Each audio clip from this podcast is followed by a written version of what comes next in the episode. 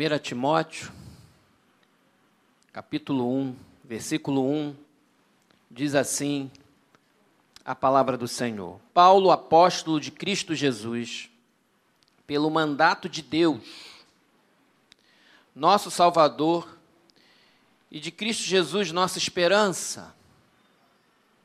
Timóteo, verdadeiro filho na fé. Que o apóstolo Paulo, ele não, ou ele não era casado ou ele era viúvo.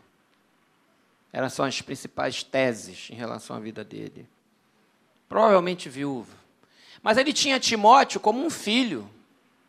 E filho na fé. Então tu vê que o tratamento dele com Timóteo é de pai para filho aqui o negócio. De vez em quando tem uma admoestação, de vez em quando tem uma palavra. E era um filho. Timóteo era um filho do apóstolo Paulo. Timóteo era um pastor. Timóteo, verdadeiro filho na fé, graça, misericórdia e paz da parte de Deus Pai e de Cristo nosso Senhor.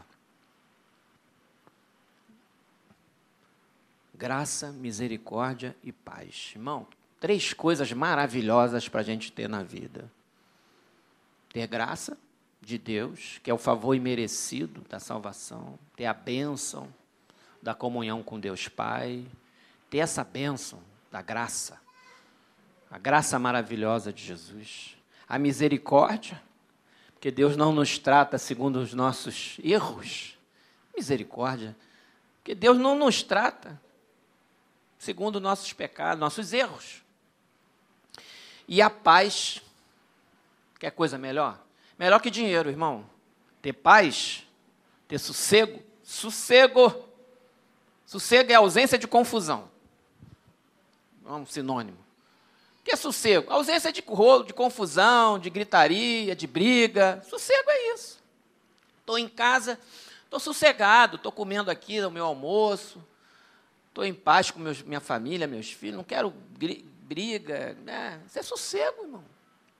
E tem a paz que tem aquela paz de Deus que é inexplicável, que você está aí vendo uma opção de notícia, daí você está sentindo Deus está se sentindo bem, um bem-estar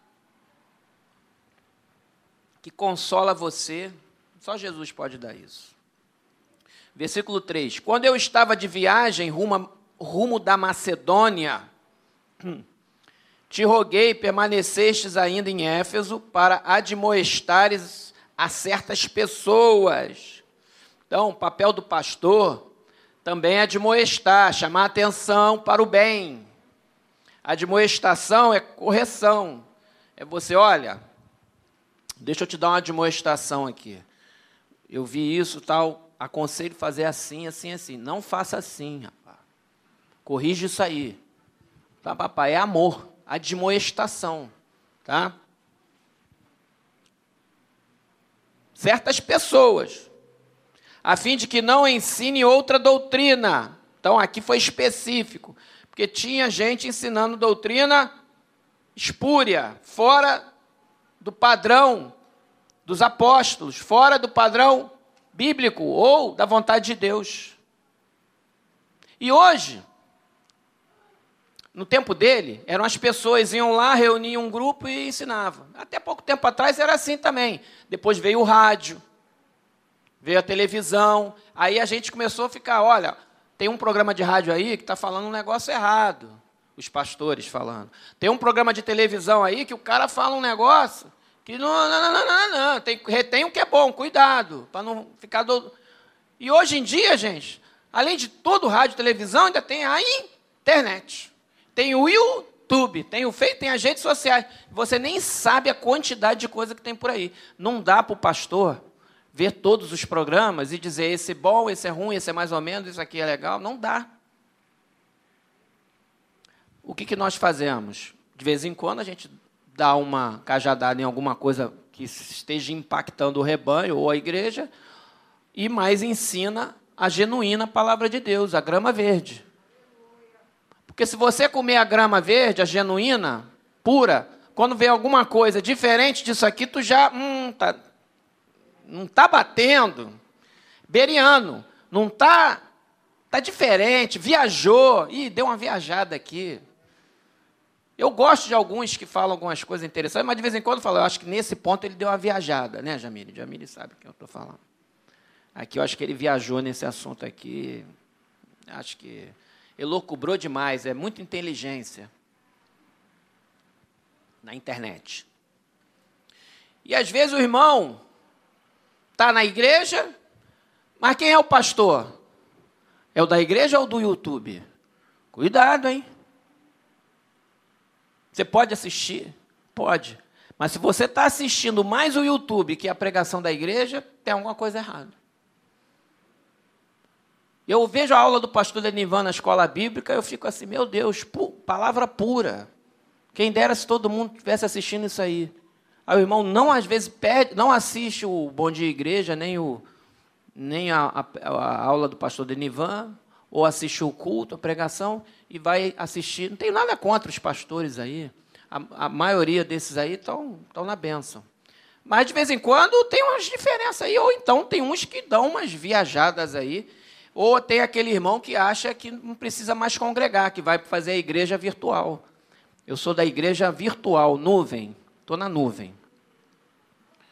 E está sem congregar, sem congregação, sem o irmão, sem a comunhão. Tem que ter comunhão, irmão. Não tem jeito, porque nós somos difíceis. Eu sou um cara difícil, você é um cara difícil, ela é difícil, nós somos difíceis. Mas nós temos que estar juntos nas nossas diferenças. Esse é o segredo da igreja. Não adianta fugir disso. Não adianta, ah, eu vou para vou a internet, porque lá ninguém me conhece, eu estou aqui. Não, não. Isso não é igreja.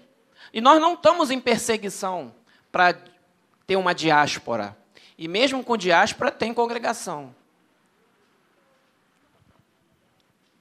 tem ajuntamento. Não tem como. Temos que usufruir daquilo que Deus nos está dando. E aí, versículo 4: Nem se ocupem com fábulas e genealogias sem fim, viagens, que antes promovem discussões do que o serviço de Deus na fé. Tem coisa, tem certos assuntos que às vezes o pessoal bota para discutir, às vezes, que não, não edifica, irmão, não contribui. Não tá, tu olha assim, é, isso aí é perda de tempo. Entendeu? Vai gerar discussão e não vai acrescentar nada. Ora, o intuito da presente admoestação visa ao, ao amor que procede do coração puro e da consciência boa e da fé sem hipocrisia. Papo reto. É papo reto. Sem hipocrisia. Genuíno. Genuíno. Puro. E ele recomenda no versículo 6: Desviando-se algumas pessoas destas coisas, perderam-se em loucacidade frívola pretendendo passar por mestres da lei, não compreendendo, todavia, nem o que dizem, nem os assuntos sobre os quais fazem ousadas asseverações. E aí ele vai discorrendo sobre essas questões que estavam impactando a igreja. E aí ele fala dos frutos, hein? Fala dos frutos. Cuidado. Pelos frutos os conhecereis. O cara tá.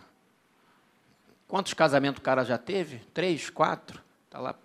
Vai pedir perdão a Deus, vai tomar a ceia primeiro. Pelos frutos conhecereis, rapaz. Entendeu? A boca tá, fala o que está cheio o coração. Não tem como. E se você ler o livro de 1 Timóteo todo, e o de segunda, você vai aprender muita coisa. Tá? E diz assim no versículo 12: Sou grato para com aquele que me fortaleceu, Cristo Jesus, nosso Senhor, que me considerou fiel, designando-me para o ministério. A mim, que no outro tempo, olha o que, que apóstolo Paulo era No outro tempo era blasfemo e perseguidor, e insolente. Paulo era insolente, rapaz, marrento, perseguidor, não respeitava, insolente. Ela não respeita o pastor, é o insolente. Não respeita o presbítero, não respeita o pastor, sai falando como se fosse. Que isso? Insolência. Isso não é de Deus, não, hein? Tem coisa ali por trás.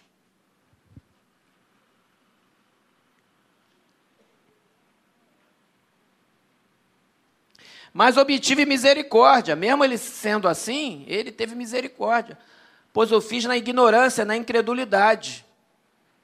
Transbordou, porém, a graça do nosso Senhor com a fé e o amor que há em Cristo Jesus.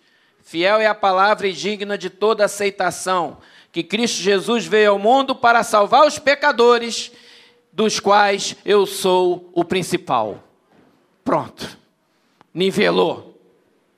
O apóstolo falou: Eu sou o principal pecador. Não tem um pecador maior do que eu na igreja naquela época. Eu persegui a igreja do Senhor. E aquilo era para ele algo que machucava ele, mas ele sabia que o perdão de Deus já estava sobre ele. Ele já dizia: Eu sou o principal, mas a misericórdia, fiel é a palavra e de aceitação. Que Cristo Jesus veio ao mundo para salvar os pecadores. E aí, Cristo não veio ao mundo para salvar quem está bonzão, não, quem se acha. Ah, eu estou já acima do, do patamar, sou de outro patamar, sem o patamar espiritual. Se a pessoa acha que está assim, ela não. Eu vai olhar, então você não precisa de mim. Ah, eu quero depender de Deus. Eu sou pecador e sou o principal. Porque eu quero depender da graça de Deus que me salva. Eu não quero prescindir da graça de Deus de jeito nenhum. Jesus veio para me salvar. A mim e a você. Conserta a sua vida, vem para Jesus. Acerta essa tua vida aí. Faz o que tem que ser feito, rapaz. E diz assim: Mas por esta mesma razão me foi concedida a misericórdia, para que em mim, o principal, evidenciasse Jesus Cristo a sua completa longanimidade, e servisse eu de modelo a quantos hão de crer nele para a vida eterna. Se Deus salvou o apóstolo Paulo, ele pode salvar você, pode salvar aquele teu familiar, aquela pessoa que você acha que não tem mais jeito, Jesus pode salvar ela. Não perca a sua esperança. Não perde a esperança. Jesus pode salvar. Ou seja, a gente não tem a noção de quem era o apóstolo Paulo antes. Se Jesus salvou aquele homem, ele pode salvar aquela pessoa, aquele familiar. Não perde a esperança, continua orando, continua lançando a palavra, continua convidando. Uma hora a obra redentora acontece e você vai ficar surpreso. 17. Assim, ao Rei eterno, imortal, invisível, tem até uma música, né? Não é mais real agora, não. É Deus único. Honra e glória pelos séculos dos séculos. Amém. É do, é do Cláudio, essa música?